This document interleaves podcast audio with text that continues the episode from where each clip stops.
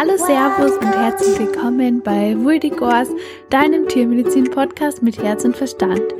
Ich bin die Daniela und ich freue mich sehr, auch heute wieder eine spannende Folge mit dir teilen zu dürfen. Heute bewegen wir uns mal in die Wissenschaft, genauer gesagt ähm, in die Pathologie. Und ich spreche mit der Fachtierärztin für Pathologie, Dr. Katja Steiger. Und sie arbeitet an der TU München im Bereich der experimentellen vergleichenden Pathologie. Was das jetzt genau heißt, was sie da macht und warum sie als Studentin schon immer freiwillig um 6 Uhr in der Früh aufgestanden ist, um Pathologie zu lernen, weil sie einfach so viel Spaß macht, erfährst du in der heutigen Folge. Ja, ich freue mich sehr und wünsche dir viel Spaß beim Hören. Ähm, was ich noch kurz dazu sagen will, und zwar, leider haben wir die Folge halt eben im ähm, April aufgenommen und da war ja Corona, Internetkonferenz, Hochsaison, deswegen ist die Qualität nicht ganz so gut und bestimmte Teile musste ich auch rausschneiden, weil die halt einfach komplett ähm, abgestürzt sind. Ähm, deswegen findest du halt manche Teile nur auf dem Blog des Interviews, weil die halt eben von der Tonqualität einfach, die kann ich einfach niemanden zumuten, weil ähm, die Katja und ich, wir wohnen halt beide auch irgendwo im bayerischen Hinterland und da war halt eben dann auch die Internetverbindung nicht so super, aber ja. Ich wünsche dir trotzdem viel Spaß beim Hören und freue mich schon auf deine Meinung dazu. Also los geht's. Ich möchte ganz herzlich meinen heutigen Interviewgast begrüßen. Hallo Katja, freut mich sehr, dass du Zeit für das Interview gefunden hast. Magst du dich kurz vorstellen? Ja, hallo. Ähm, ja, freut mich auch sehr. Ich bin Katja Steiger. Ich bin Tierärztin, Fachtierärztin für Pathologie, ähm, 46 Jahre alt. Ähm, ich habe in Leipzig Tiermedizin studiert, natürlich alles schon ein bisschen länger her und äh, leite derzeit die vergleichende experimentelle Pathologie an der Technischen Universität München, also in, einer, in einem humanpathologischen Institut. Ähm, wie ist es denn dazu gekommen, dass du in der Wissenschaft gelandet bist und halt eben auch vor allem in der Humanmedizin jetzt ja? Ja, das ist so ein bisschen, ähm, ja, der Weg ist das Ziel. Ähm, ich ähm, habe nie damit gerechnet. Ich habe angefangen, Tiermedizin zu studieren und wollte Tierarzt werden, also praktischer Tierarzt. Ähm, initial wollte ich Pferdechirurgie machen. Das hat jetzt irgendwie nicht so geklappt.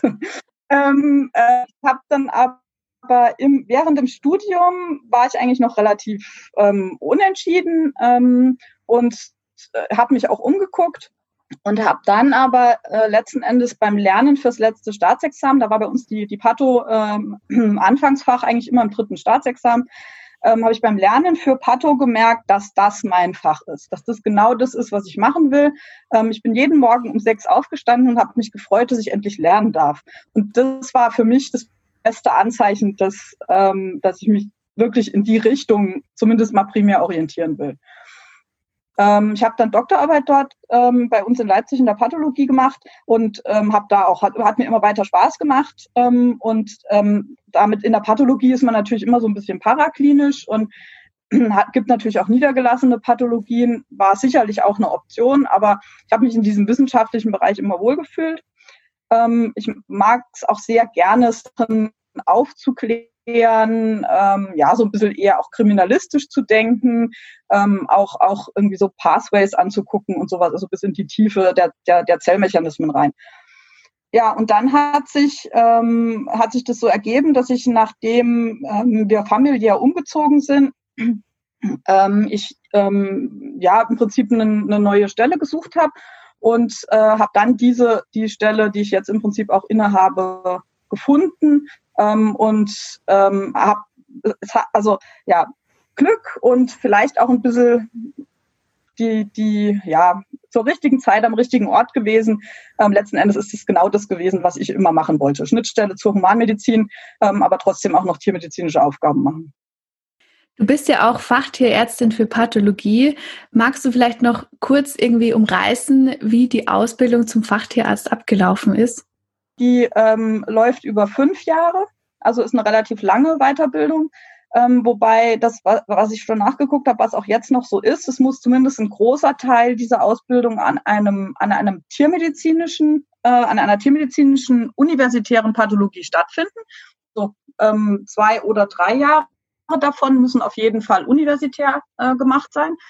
Ähm, bei mir war es so, dass ich die kompletten fünf Jahre an der Universität gemacht habe und ähm, ähm, ist natürlich, also es ist eine, eine, eine komplette Ausbildung, mittlerweile auch mit einem, ähm, mit einem Konzept dahinter, was man alles ähm, erledigt haben muss, welche Sektionen man gemacht haben muss, was man an Gut, Gutachten schreiben muss.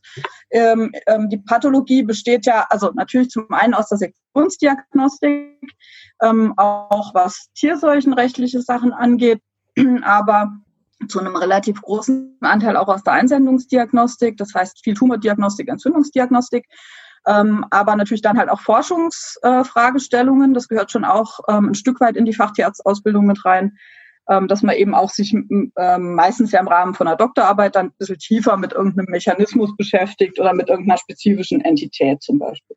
Was ich noch ganz wichtig finde, ich habe den deutschen Fachtierarzt gemacht. Ähm, es gibt parallel, ähm, äh, was ich in den letzten, naja, so ungefähr 10, 12 Jahren entwickelt hat, ja auch noch das European College of Veterinary Pathology. Die Kollegen, die jetzt mit dem Studium fertig werden und in Richtung Pathologie denken, würde ich immer empfehlen, eher eine College-Ausbildung zu machen, weil ich denke, das wird sich in den nächsten Jahren in diese Richtung verschieben, dass man, dass man eher das College braucht ähm, wenn man in Richtung Wissenschaft oder Industrie gehen will. Du bist ja auch Arbeitsgruppenleiterin an der TU München. Ähm, möchtest du vielleicht mal erzählen, was denn da so dein Forschungsgebiet ist und deine Arbeitsschwerpunkte? Mhm.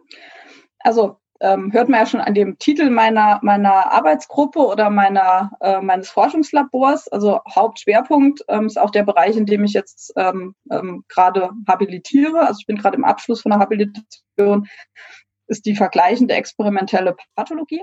Ist so ein bisschen, hm, was macht man da? Ja, wir vergleichen ähm, die Nutzbarkeit der Modellen für die humanmedizinische Forschung, für die translationale Forschung. Und zwar machen wir das auf geweblicher, feingeweblicher Ebene als Pathologen, aber durchaus auch auf molekularer Ebene.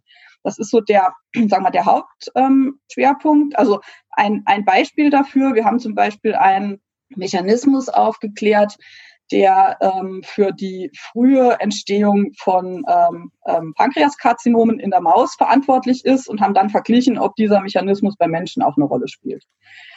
Ähm, das ist so, also und da sieht man auch schon, also Hauptschwerpunkt bei mir für meine eigene Forschungstätigkeit ist eher so die Krebsforschung.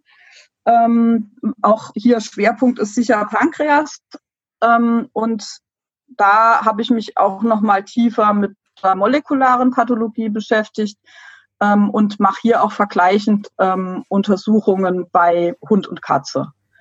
Was wir auch noch abdecken, ist die digitale Pathologie. Das ist aber eher bei uns so eine Schnittstelle, wo wir jetzt auch nochmal eine Professur ausgeschrieben haben, die dann so computergestützte Analysen und sowas ähm, mit betreuen soll. Das ist also eher so eine informatische ähm, Fragestellung. Ähm, da bilden wir mit meinem Labor die Schnittstelle, weil wir die ganze Schnittdigitalisierung machen. Ähm, jetzt gerade mit Corona ähm, stehst du natürlich auch vor neuen Herausforderungen als wahrscheinlich sonst im Job. Aber ähm, was sind denn so, sage ich jetzt mal in Anführungsstrichen, normale Herausforderungen ähm, in deinem Job als Wissenschaftlerin? Also was für mich vielleicht nicht ganz so das Schwierige ist, aber für ähm, ähm, die, das, die, der größte Bedarf besteht an einer ganz, ganz hohen Flexibilität. Also es ändert sich sozusagen täglich, ähm, welchen Herausforderungen man ähm, zu was man herausgefordert wird. Und man muss relativ schnell reagieren und man muss auch sehr entscheidungsfreudig sein. Ähm, also äh, gerade jetzt zum Beispiel mit Corona hat sich unser, unsere, unsere Arbeitstätigkeit sehr geändert verändert. Wir haben halt, also wir haben sofort reagiert, wir haben uns sofort neue Konzepte überlegt, wie können wir arbeiten, wie können wir die Leute voneinander trennen, damit unser, unser, unsere Labore arbeitsfähig bleiben und sowas. Auch wie, wie, ähm, wie können wir hier mit bestimmten, äh, wenn jetzt jemand infiziert wäre, wie können wir damit umgehen? Das ist natürlich jetzt nicht das, äh, die Standardherausforderung, aber es ist ganz oft so, dass Leute kommen und sagen, ich habe hier einen Forschungsantrag zum Beispiel und ich brauche hier Hilfe von einem Pathologen. Ich will das aber übermorgen einreichen. das kommt ganz, ganz häufig vor. Und dann muss ich eben meinen Tagesplan mal schnell über den Haufen werfen und ähm, schreibe dann was, musste mich dann auch relativ schnell einfach einarbeiten, eventuell in ein Thema, was ich noch nicht 100 Prozent erfasst habe oder sowas. Also man muss ähm, gerade in diesem humanmedizinisch-translationalen Bereich unheimlich reaktiv sein. Wie sieht denn ein durchschnittlicher Tag bei dir aus? Also wie kann man sich das so vorstellen? Ich glaube, ein durchschnittlicher Tag ist relativ schwierig bei mir, weil jeder Tag total anders ist. Was man aber sagen kann, ist so ein bisschen über, eine, über die Woche gezogen. Wenn ich mal so überlege, was wir ähm, oder was, was ich so über eine Woche hinweg mache, ist, ich mache, habe unheimlich viele Meetings mit sehr vielen verschiedenen Arbeitsgruppen, auch mit sehr vielen verschiedenen Expertisen. Das ist so finde ich so das, was mir auch sehr viel Spaß macht, dass ich eben sehr mit sehr vielen Leuten zusammenarbeite, die sehr viel unterschiedliche Expertisen einbringen. Das sind zum einen natürlich bei uns die Ärzte, also die Pathologen, Assistenzärzte und sowas bei uns im Institut, ähm, mit denen man ja halt auf fachlicher Ebene pathologisch äh, ähm, auch gut diskutieren kann und auch wirklich interessante Fragen stellt und auch immer sehr viel lernt, weil natürlich Humanpathologen andere, die haben andere Schwerpunkte, die haben andere Sicht auf die Dinge und sowas da lerne ich jedes Mal dazu und da habe ich auch schon sehr viel gelernt dabei. Dann arbeiten wir relativ viel mit Bioinformatikern zusammen, die für uns dann äh, weiterführend Analysen machen, gerade von den molekularen Untersuchungen. Ähm, dann unsere, wir haben so bildgebende Informatiker, die, die zum Beispiel auch an Schnittpräparaten Analysen machen. Ähm, dann haben, äh, haben wir eine relativ aufwendige IT im Institut, mit der wir auch einmal wöchentlich ähm, ähm, uns treffen. Und dann haben wir im Institut natürlich auch noch Biologen, die Forschung machen ähm, und äh, Biologen, die auch unsere, auch unsere molekulare Pathologie betreuen. Das heißt, mit denen bespricht man sich auch nochmal. Auch da ist immer wieder ne, äh, nochmal eine andere Expertise, die reinkommt, wo man auch nochmal machen wir auch wissenschaftliche Meetings, wo man dann so Vorträge hält oder ähm, ähm, Journal Clubs, wo man, wo man ähm, Paper bespricht, interessante. Ähm, man kriegt also immer wieder Input aus anderen ähm, Forschungsbereichen oder auch aus anderen Expertisen. Ist nicht gebunden in, sein, in seinem Bereich. Also äh, wird sehr breit ausgebildet. Ähm, ja, und dann ähm, natürlich so die, äh, habe ich noch relativ viel Interaktion mit meiner Arbeitsgruppe, ähm, also ähm, Besprechungen mit meinen Doktoranden, mit meinen wissenschaftlichen Mitarbeitern, ähm, wo wir halt auch Projekte weiterentwickeln. Dann treffen wir uns immer einmal die Woche gemeinsam und äh, ansonsten machen wir das so zwischendurch. Und wenn ich dann noch Zeit habe, dann äh, arbeite ich auch noch selber irgendwie und schreibe, also in, inhaltlich und schreibe einen Antrag oder begutachte ähm, äh, Paper oder Anträge anderer ähm, Wissenschaftler. Ähm, und teilweise, ähm, weil ich das sehr gerne mache, werte ich halt auch noch Studien aus. Also, wie man jetzt schon rausgehört hat, ähm, dir wird sicher nicht langweilig und du bist an vielen, du bist an vielen Schnittstellen tätig. Ähm, ja, welche Eigenschaften sollte man denn mitbringen, um sich halt eben in der Wissenschaft auch wohl und heimisch zu fühlen und einfach sich gut ähm, aufgehoben fühlen? Ja, weil ja dann, also was man jetzt so hört aus deinem Arbeitsalltag, also da kommen natürlich auch viele so zwischenmenschliche Fähigkeiten ins Spiel, die man haben sollte und auch ähm, Führungsqualitäten unter anderem eben auch. Also wie würdest du denn so die wichtigsten Eigenschaften ungefähr ähm, beschreiben, die du jetzt eben in deinem Beruf brauchst? Ich glaube, für den Anfang, also wenn man jetzt ähm, als Student ähm, oder frischer, frischer Tierarzt, ähm, häufig ist es ja so, dass man sich dann entscheidet, auf jeden Fall eine Doktorarbeit zu machen. Ähm, und ich glaube, dann merkt man schon, ob man da gut aufgehoben ist. Ich finde, es ist auch ein relativ gutes Konzept, dass man zumindest mal reinschaut, ähm, und sich entscheiden kann, ähm, ähm, mache ich das jetzt, das, was ich auch völlig legitim finde, mache ich es jetzt für den Titel oder ist es das, was ich machen will? Das war bei mir nicht anders. Ich war da damals, als ich gesagt habe, ich will diese Doktorarbeit machen in der Pathologie, habe ich nicht gewusst, wo der Weg hinführt und dass ich das machen will mein Leben lang und dass das auch gut ist, wenn ich das mein Leben lang mache. Aber ich habe es relativ schnell gemerkt und ich glaube, das ist so. Also man merkt dann schon, ob man die Eigenschaften mitbringt. Ähm, also man muss, ähm, man muss damit leben können, ähm, dass viel Versuche nicht klappen. Man muss äh, eine gewisse Resilienz mitbringen.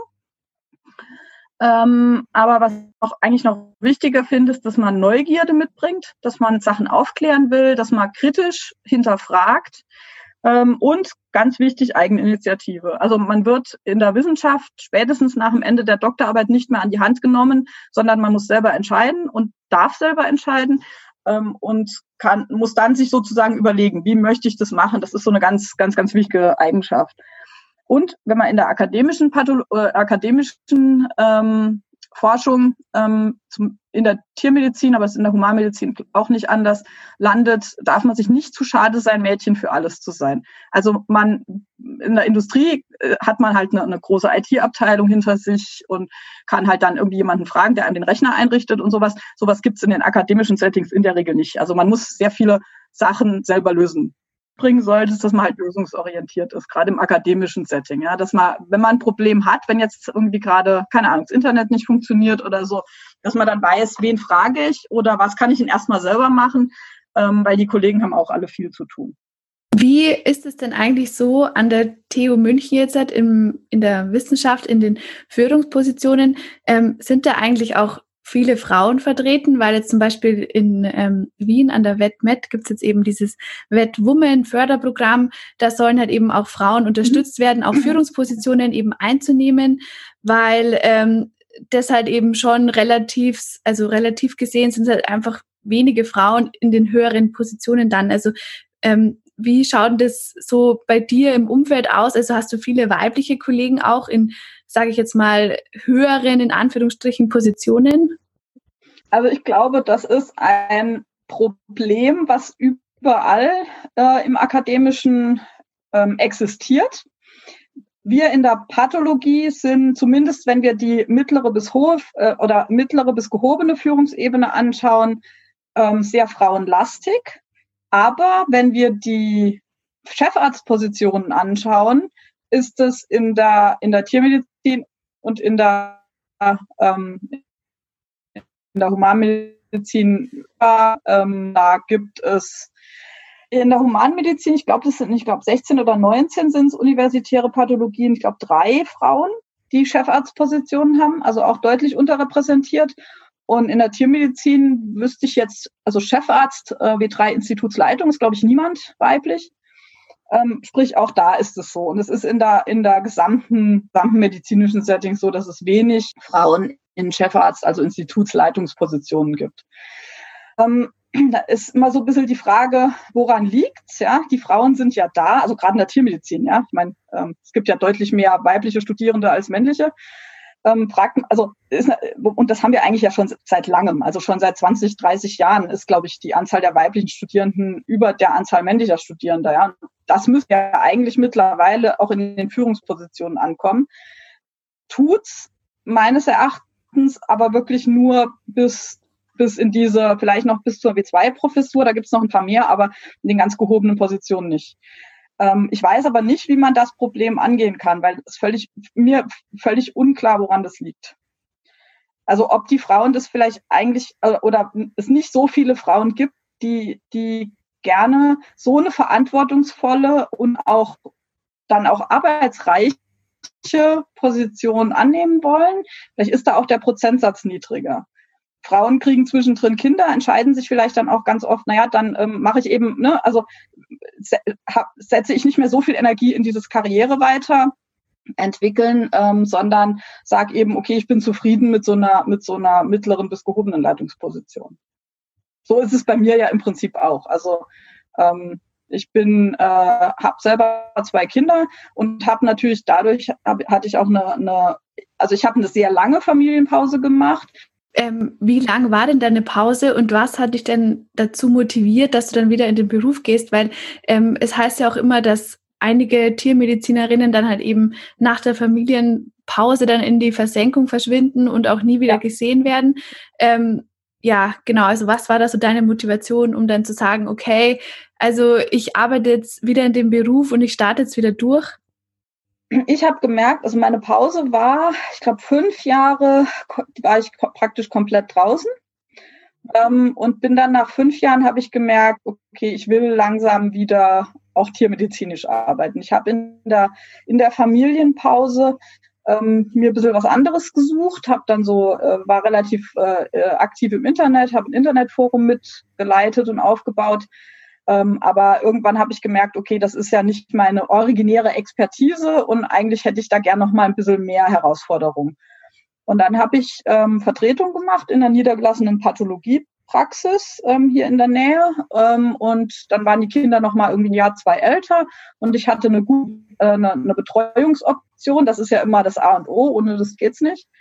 Ähm, und habe dann gesagt, okay, ich kann mir vorstellen, mehr zu arbeiten. Das ging in der Praxis nicht, weil die, äh, weil die einfach klein ist und, und ähm, da war dann keine Möglichkeit, irgendwie aufzustocken. Und dann habe ich mich umgeguckt und habe diese Stelle gesehen und hatte dann einfach auch wieder wahnsinnig Glück, weil die ähm, Chefin damals, die diese Stelle ausgeschrieben hatte, selber zwei noch relativ kleine Kinder hatte. Und die haben eigentlich jemanden auf Vollzeit gesucht. Und die hat mir aber im Bewerbungsgespräch gesagt, sie haben ja noch kleine Kinder, ich würde ihnen 75 Prozent anbieten. Und das war perfekt. Ähm, ich konnte im Prinzip, ich habe 50, 60 Prozent Präsenz gemacht und den Rest, ich habe sicher mehr gearbeitet als 75 Prozent, ähm, aber das war immer völlig okay. Ich habe das halt von daheim gemacht. Ähm, und das war super, weil ich meine, das kann man am Wochenende, geht das auch mit kleinen Kindern mal, beziehungsweise mein Mann hat das halt auch immer mittragen. Ähm, ja, und ähm, so, so ging der Weg sozusagen. Es, es ging einfach ganz gut damit, dass ich jemanden hatte, der das auch total akzeptiert hat, äh, also im, im Arbeitsbereich, dass ich Kinder habe und dass ich nicht ähm, 24-7 zur Verfügung stehe. Das heißt, ähm, in deinem Fall war es einfach essentiell, dass du einen flexiblen, also in gewissen Maßen flexiblen ja. ähm, Job hast, plus dass die Betreuungsfrage geklärt war, weil du ja eben deine Kinder dann eben auch, natürlich brauchst du auch Betreuung, das ist ja klar, und dass halt eben auch dein, dein Mann dich halt auch unterstützt hat. Also ohne das wäre es dann natürlich auch nicht gegangen. Nee, also bei uns ist bei, bei, uns ist ganz so, also ähm, ich finde zum Beispiel, also ich, ich benutze ganz bewusst nicht die Formulierung, dass mein Mann mich unterstützt, weil ja. ich, ich finde, das ist, ist äh, eine falsche Sichtweise auf die Dinge. Ja, bei uns ist das alles, äh, also ohne meinen Mann würde, wäre es nie gegangen, würde es auch heute in dem Ausmaß, wie ich arbeite, ähm, nicht funktionieren. Ja. Ähm, und wir unterstützen uns beiderseitig. Ja? Also ich habe ihm den Rücken freigehalten, solange ich daheim war und Zeit hatte und, und äh, ist jetzt in der Lage, da auch einfach, der macht jetzt im Moment Homeoffice und ich, und ich fahre rein ins Institut in der Regel, ähm, weil die Kinder sind ja im Moment zu Hause.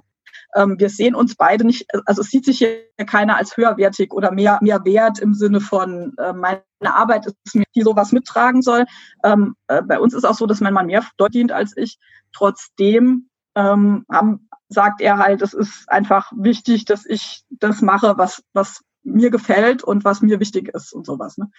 Es gibt natürlich aber Situationen, wo das familiär nicht geht. Ja, wenn die Differenz zu hoch ist, also ist ja leider gerade im tiermedizinischen Bereich schnell mal so, je nachdem, mit wem man verheiratet ist oder mit wem man eine Beziehung führt, dass der Partner eben doch deutlich mehr verdient und dann kann das passieren. Dass, dass man als Frau sagt, ähm, oder auch als Mann, der Tierarzt ähm, ja, es ist einfach, äh, ich verdiene so viel weniger. Irgendeiner muss sich um die Kinder kümmern und wir finden keine 60 Prozent, 40 Prozent Lösung, dann muss man es vielleicht anders machen, ja. Und ich glaube, da liegt so ein bisschen die Krux von, von den Leuten, die verschwinden, ja. Ja, ich habe jetzt auch schon in ähm, mehreren Gesprächen auch schon immer so rausgehört, dass halt wie du halt auch schon gesagt hast, dass wenn du, du halt zum Beispiel ja. als Tierarzt in der, in der Praxis ähm, tätig bist und da halt eben auch nicht so verdient, also so viel verdienst, dann bist du halt in der Beziehung der, der, der halt weniger verdient und dann ist es ja irgendwie auch ein bisschen logisch, wenn du halt eben genau. auf das Geld angewiesen bist, dass dann der, der halt mehr verdient, in die Arbeit geht und der andere halt die Kinderbetreuung übernimmt. Aber da wäre es ja dann irgendwie auch sinnvoll, wenn halt einfach die, die Kinderbetreuung einfach auch weiter ausgebaut werden würde und auch günstiger zur Verfügung stehen würde. Ja, wenn wir das gesamtgesellschaftlich betrachten, weg von der Tiermedizin, de definitiv. Ich, ich, da, da habe ich eine relativ dezidierte Meinung. Die, kind, die Leute, die die Kinderbetreuung machen, müssen besser bezahlt werden. Die Leute, die ähm, äh, dann die, die Kinderbetreuung muss eine hohe Qualität haben. Also das ist teilweise schwierig, ja. Also gerade gerade im, sagen wir mal, im schulischen Bereich, dann Hortbereich und sowas. Ähm, und auch, ich meine, da kann ich jetzt nur ähm, die Situation hier bei uns. Wir wohnen in Bayern relativ weit auf dem Land.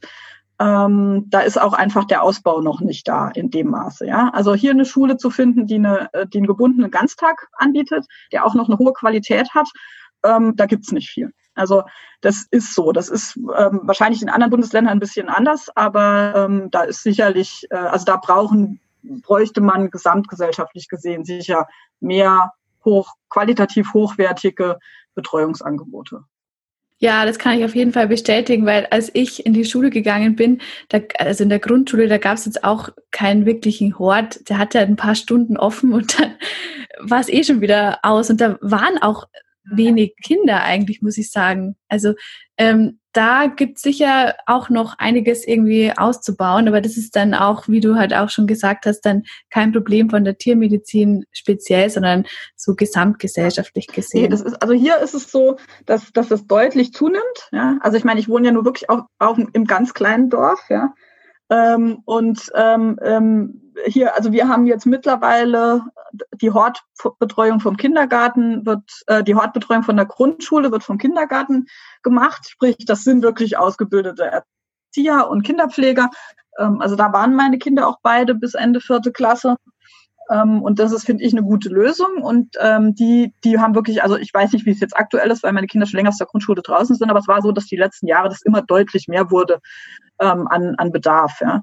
Also das gibt's schon, ja, aber es ist zum Beispiel so, dass die, die Betreuungszeiten ähm, dort, die haben, hatten immer auf bis, ich glaube, bis 16 Uhr. Das ist natürlich schwierig, wenn du von hier aus noch eine Stunde nach München reinfährst, kannst du nicht Vollzeit arbeiten, ja. Also es ging einfach nicht. Also wäre nicht gegangen, wenn wir das nicht so gelöst hätten, dass mein Mann morgens die Kinder betreut hat, ich morgens um vier aufgestanden bin, um sechs im Institut war ähm, und äh, um 16 Uhr dann wieder die Kinder geholt habe oder um 16.30 Uhr. Ja. Ich meine, die waren dann groß genug, dass sie heimlaufen konnten, aber ich habe zu der Zeit schon immer geschaut, dass ich dann halb fünf, fünf wirklich daheim bin. Ne? Und ähm, ähm, mittlerweile sind sie älter, jetzt sind sie halt nachmittags auch mal eine Stunde allein, ist das, ist das okay, aber das ist schon, muss man auch mal machen erstmal, ja. Ja, also wenn man das jetzt so hört, dass du dann halt immer um vier aufgestanden bist und dir halt alles perfekt organisieren musstest, um das halt, also damit das halt alles auch funktioniert, da, das könnte dann auch schon wieder für manche so eine Hürde sein, dass sie dann sagen, nein, das geht nicht, ähm, es, wir schaffen es organisatorisch einfach nicht, ähm, ja, weil es halt, weil man halt doch alles dann irgendwie organisieren muss und sich genau absprechen, wenn beide halt eben berufstätig sind, das ist halt irgendwie so ein, so ein Problem, das halt wahrscheinlich viele Familien ja. haben. Wobei ich da tatsächlich der Meinung bin, man muss es einfach machen. Ich habe auch ich hatte echt Schiss. Also ich wusste nicht, wie gut es funktioniert und wie gut die Kinder gesundheitlich sind. Ich meine, die waren immer relativ, also die, die, die sind beide mit ein bisschen Problemen auf die Welt gekommen, ähm, aber ähm, ähm, trotzdem waren sie beide eigentlich, nachdem sie dann so zwei, drei waren, gesundheitlich sehr stabil ähm, ähm, so dass ich gehofft habe, dass das gut geht, ja, und äh, das war dann auch Gott sei Dank so. Aber wir haben es wirklich, wir haben einfach, wir hatten auch nicht den Plan, wie das jetzt das nächste halbe, dreiviertel Jahr geht. Wir wussten immer, wie die nächste Woche halbwegs funktioniert. Und äh, hat auch geht auch manchmal nach hinten los. Also wir hatten das jetzt mittlerweile schon ein paar Mal, dass wir irgendwie, dass ich gesagt habe, ach ja, ich bin übrigens nächste Woche Montag in Köln. Und mein Mann dann so, äh, da bin ich in Berlin. Da brauchen wir eine Lösung. Das kommt halt vor, da finden wir aber immer eine Lösung. Also dann tritt halt mal der eine zurück, mal der andere. Dann, dann äh, bei der letzten Geschichte habe ich dann gesagt, ach das war irgendein Termin in, keine Ahnung, Rosenheim oder, oder Regen, Regensburg war es. Und dann bin ich, äh, da wollte ich eigentlich übernachten und dann bin ich halt stattdessen abends von da heimgefahren wieder. Das war ja nur anderthalb Stunde. Also äh, da, da findet man dann schon immer eine Lösung. Ja, und das heißt, dann muss man auch erstmal so eine innere Hürde überwinden, dass man sagt, okay, ich lasse meine Kinder jetzt halt zurück sozusagen. Ähm, also ist es dann, und, und was mich auch irgendwie interessiert, ähm, weil Bayern ist ja dann doch manchmal nur so ein bisschen konservativ, so nach ja. dem Motto, ja, das Kind muss bei seiner ja. Mutter sein und so also hast du da irgendwie auch so äh, Kommentare dann irgendwie bekommen, ja, was, du gehst jetzt in die Arbeit, passt doch lieber auf deine Kinder auf, weil so jetzt, ich wohne ja auch eher dörflich, also da ist es eigentlich schon eher noch so, dass man halt schaut, dass man halt möglichst lange, dass dann die Kinder immer bei der, bei der Mama sind und so, also ähm, wie ging es dir da so? Das ist so, aber da, da, da ist mein großer Vorteil, dass wir ja, dass wir Zugezogene sind. Dementsprechend ah, ja, okay. auch ähm, im, im, in unserem Netzwerk hier eher mit, äh, wir wohnen auch im Neubaugebiet und so und da, das, das Netzwerk eher von auch mit, sagen wir mal, 80 Prozent wahrscheinlich ähm, zugezogene sind, beziehungsweise zumindest nicht tief verwurzelt. Äh, es gibt eigentlich bei uns im Dorf zwei Optionen. Entweder du schmeißt dich komplett in die dörfliche Struktur und bist immer und überall dabei, oder du, du hältst dich so ein bisschen raus. Und ich glaube, das ist in allen bayerischen Dörfern so. Und wir halten uns eher raus. Ähm, ich war relativ aktiv hier auch im Kindergarten, im Elternbeirat und sowas. Ne? Also ich bin schon, äh, habe im Dorf auch ein Netzwerk. Ich habe auch, ein, hab auch äh, ein Netzwerk, wenn jetzt mal mit den Kindern was ist, weil ich meine, ich fahre aus München eine gute Stunde. Wenn jetzt irgendwie mich die Schule an, das Kind ist krank, ähm, das ist natürlich schon ein Problem, ja. Ähm, und da habe ich dann eine Nachbarin oder mehrere Nachbarinnen, die ich dann eben anrufen kann, die, äh, wenn die, wenn die können, mir dann die Kinder holen, damit die wenigstens schon mal daheim sind, ja. Ähm, das passiert aber auch Gott sei Dank sehr selten, aber hatten wir natürlich alles schon. Und ähm, ja, das, das, also ich bin natürlich total schräg angeguckt worden und ich weiß auch, dass es äh, im Dorf Leute gibt, die das total falsch finden, was ich tue. Ähm, das ist mir aber egal. Also das ist einfach so. Das muss die Leute, mit denen rede ich dann halt nicht darüber. Also ich finde, da ist ja jeder, jeder muss das für sich selber entscheiden und ähm, muss, also muss auch für sich selber wissen, was für ihn gut ist. Und ich weiß auch, dass es sicherlich Leute gibt, für die das nicht gut wäre oder die, die sich nicht wohlfühlen würden. Aber auf der anderen Seite denke ich mir, also ich habe äh, auch lange darüber nachgedacht. Ähm, gerade in dem, äh, in dem Moment, wo mein Chef mich dann gefragt hat, ob ich diese, diese Gruppe leiten will, äh, weil ich dann gesagt habe, ich kann nicht auf 75 Prozent äh, bleiben, dann muss er mich auf 100 Prozent erhöhen, weil ich arbeite dann sicher mehr als 100 Prozent, weil ich kenne mich. Ähm, und dann hat er gesagt, ja, natürlich, das ist natürlich selbstverständlich. Und äh, dann musste ich ja schon, also war ja schon klar, das wird jetzt viel. Ja, also ich sitze auch immer am Wochenende und mache irgendwas und ähm, weil ich es gern mache, nicht weil ich es muss. Und ähm, da habe ich schon für mich überlegt, ähm, was bedeutet das jetzt auch für die Kinder und für die Familie? Und ähm, aber was wäre jetzt, wenn ich es nicht mache? Ich glaube, ich wäre, also in, in, in meine Kinder sind jetzt so alt, die sind 15 und 12 jetzt. Ähm, ich meine, mein Sohn, der ist in drei Jahren wahrscheinlich oder vier Jahren aus dem Haus und meine Tochter in, sagen wir, sieben, ja. Und was wäre dann? Dann wäre die Option weg gewesen. Und dann hätte ich mir wahrscheinlich, also äh, rückblickend war es die richtige Entscheidung, weil ich hätte mich sicher geärgert. Ja, und was hätte ich dann, was, was hätte ich dann gemacht? Ja, ich bin jetzt in einer ganz anderen Position, ja, und äh, ich fühle mich da auch wohl, auch in dieser Leitungsfunktion. Und ich glaube, ich kann das auch ganz gut. Also so das, was ich, was auch meine Leute mir rückmelden und so. Ich glaube, das war richtig, es zu machen. Also dein Fazit ist praktisch, man muss, egal ähm, ob jetzt da irgendwelche blöden Kommentare von außen kommen. Man muss da einfach auf sich selber hören. Und wenn man halt merkt, okay, ich brauche diesen Job einfach, um mich halt um auch noch was anderes zu sein, außer Mutter. Und auch wenn man schon so lange studiert und auch auf einem hohen Niveau ausgebildet ist, dass man deshalb dann dieses Wissen auch wieder weitergeben will, dann muss man das einfach machen und organisieren. Und dann ähm, wird, dann, dann geht sich das schon alles irgendwie aus. Und ähm, es war halt eben auch für dich die richtige Entscheidung? Also ist es ja, geht es ja eh ähm, gar nicht besser. Ja. Also von dem her einfach mal machen. Genau. Man braucht natürlich einen Chef, der das mitträgt und eine Familie, klar, auf jeden Fall. Das, aber das ist, glaube ich, sowieso klar. Aber ähm, und es kann auch sein, dass es nicht klappt. Ja, manchmal ist das ja so, dass man in einem Bewerbungsgespräch sitzt und sagt, ja, natürlich geht alles, ja, und ähm, am Ende erwartet der Chef dann aber doch 24/7, ja, und und ist dann beleidigt, ja, und dann muss man aber auch entscheiden und sagen, okay, war jetzt nicht das Richtige, ja. Also ich führe ja auch viele Bewerbungsgespräche. Ähm, und ähm, man, also man merkt das immer, die Leute glauben einem das dann nicht. Ja? Also ich habe jetzt mittlerweile immer eine Mitarbeiterin mit dabei, die selber auch zwei Kinder hat, ähm, die auch nur 50 Prozent arbeitet und die zum Beispiel sagt, sie will nicht mehr. Ja? Die, die, äh, der habe ich schon oft äh, angeboten, dass sie auch, dass ich sie aufstocke, ja? weil die echt die einen guten Job macht. Ähm, und die sagt halt, nee, also ihr ist das, sie hat Angst, dass sie das nicht schafft, ja, zeitlich, ja, der, der Mann auch Vollzeit berufstätig, äh, selbstständig, ähm, und die Kinder halt noch kleiner als meine und ähm, die wartet. Ja, also die sagt, nee, sie macht diese 50 Prozent, aber die weiß auch, sie ist bei mir sicher. Ja, ich, es ist okay, dass sie nur 50 Prozent arbeitet und Ähm, und auch in den Bewerbungsgesprächen, die, die Leute, die sind dann immer so ein bisschen skeptisch, wenn ich sage, nee, das ist okay und äh, uns ist nur wichtig, dass man dann auch rückmeldet, wenn es mal gerade nicht geht, ja. Ähm, aber ähm, wir, wir können das alle nachvollziehen. Ja. Und ich, ich glaube, vielleicht ändert sich auch ein bisschen was, wenn noch mehr so Leute mit Kindern in, in solchen Positionen sind, weil man einfach ganz anders denkt. Ja, Katja, vielen Dank für das Interview. Hat mich wirklich sehr gefreut und es waren auch wirklich viele spannende Inputs dabei. Also ja, vielen Dank. Danke. ja, da sind wir jetzt auch schon wieder am Ende vom Interview angekommen.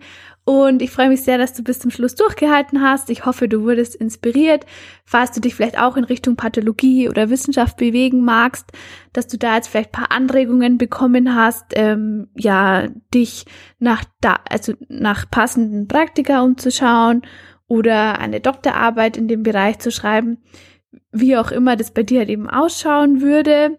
Ich möchte mich auch nochmal bei der Katja bedanken für ihre Zeit und das spannende Interview ja, alle nötigen Infos ähm, weitergehen verlinke ich dir in den Show Notes und ich würde mich natürlich wie immer über eine Bewertung auf iTunes freuen und ja, ich wünsche dir einen wunderschönen Tag, bleib wild und gesund. Liebe Grüße, deine Daniela.